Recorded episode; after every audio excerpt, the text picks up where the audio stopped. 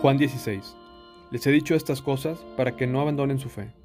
Los expulsarán de las sinagogas y llegará el tiempo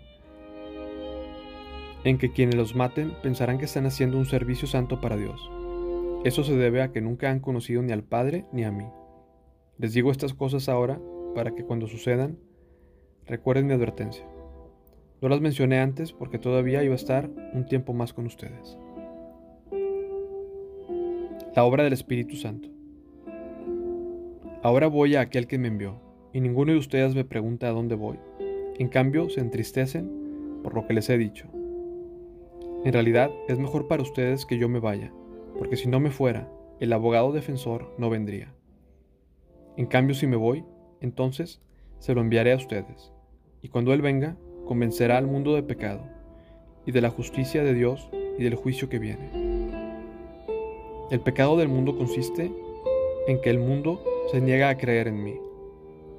La justicia está disponible porque voy al Padre, y ustedes no me verán más.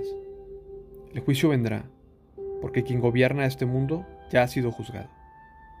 Me queda aún mucho más que quisiera decirles, pero en este momento no pueden soportarlo.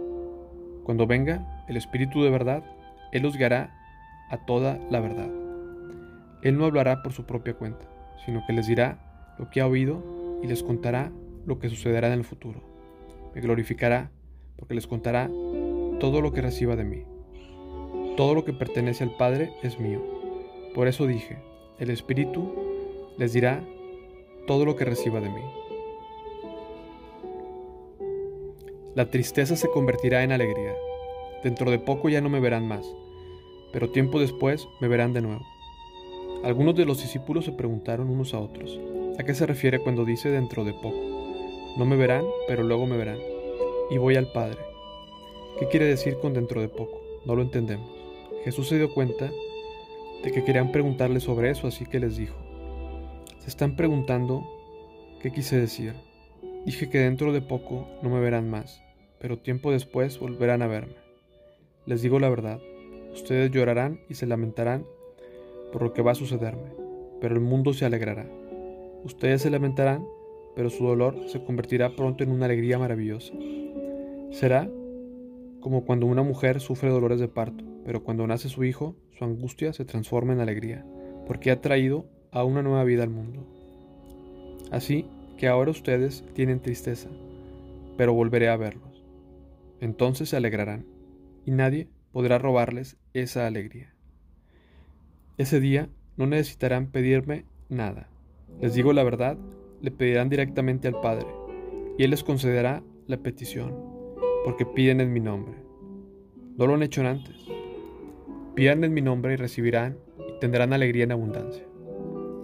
He hablado esto, asuntos en el lenguaje figurativo, pero pronto dejaré de hablar en sentido figurado y les contaré acerca del Padre con toda claridad.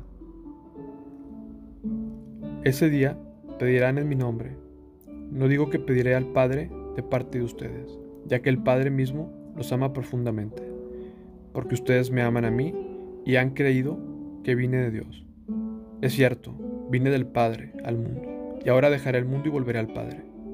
Entonces sus discípulos dijeron, por fin hablas con claridad y no en sentido figurado. Ahora entendemos que sabes todas las cosas y que no es necesario que nadie te pregunte nada. Por eso creemos que viniste de Dios. ¿Por fin creen? preguntó Jesús. Pero se acerca el tiempo, de hecho, ya ha llegado, cuando ustedes serán dispersados, cada uno se irá por su lado y me dejarán solo. Sin embargo, no estoy solo, porque el Padre está conmigo.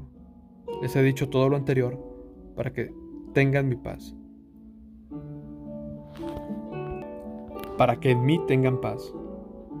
Aquí en el mundo tendrán muchas pruebas y tristezas pero anímense, porque yo he vencido al mundo.